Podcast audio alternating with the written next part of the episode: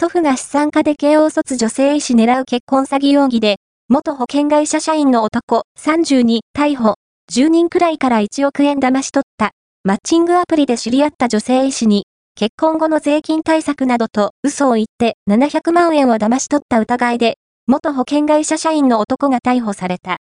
宮山翔吾容疑者は、2020年、当時交際していた医師の女性に、結婚後の税金対策として債券を購入してほしいなどと嘘を言って700万円を騙し取った疑いが持たれている。宮山容疑者は、祖父は資産家で不動産を国内外に持っていて、石油関係の仕事でサウジアラビアにいる。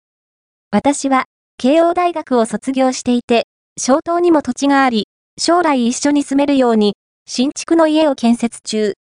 結婚後の贈与税や相続税への対策として実家に1000万円を入れてもらいたい。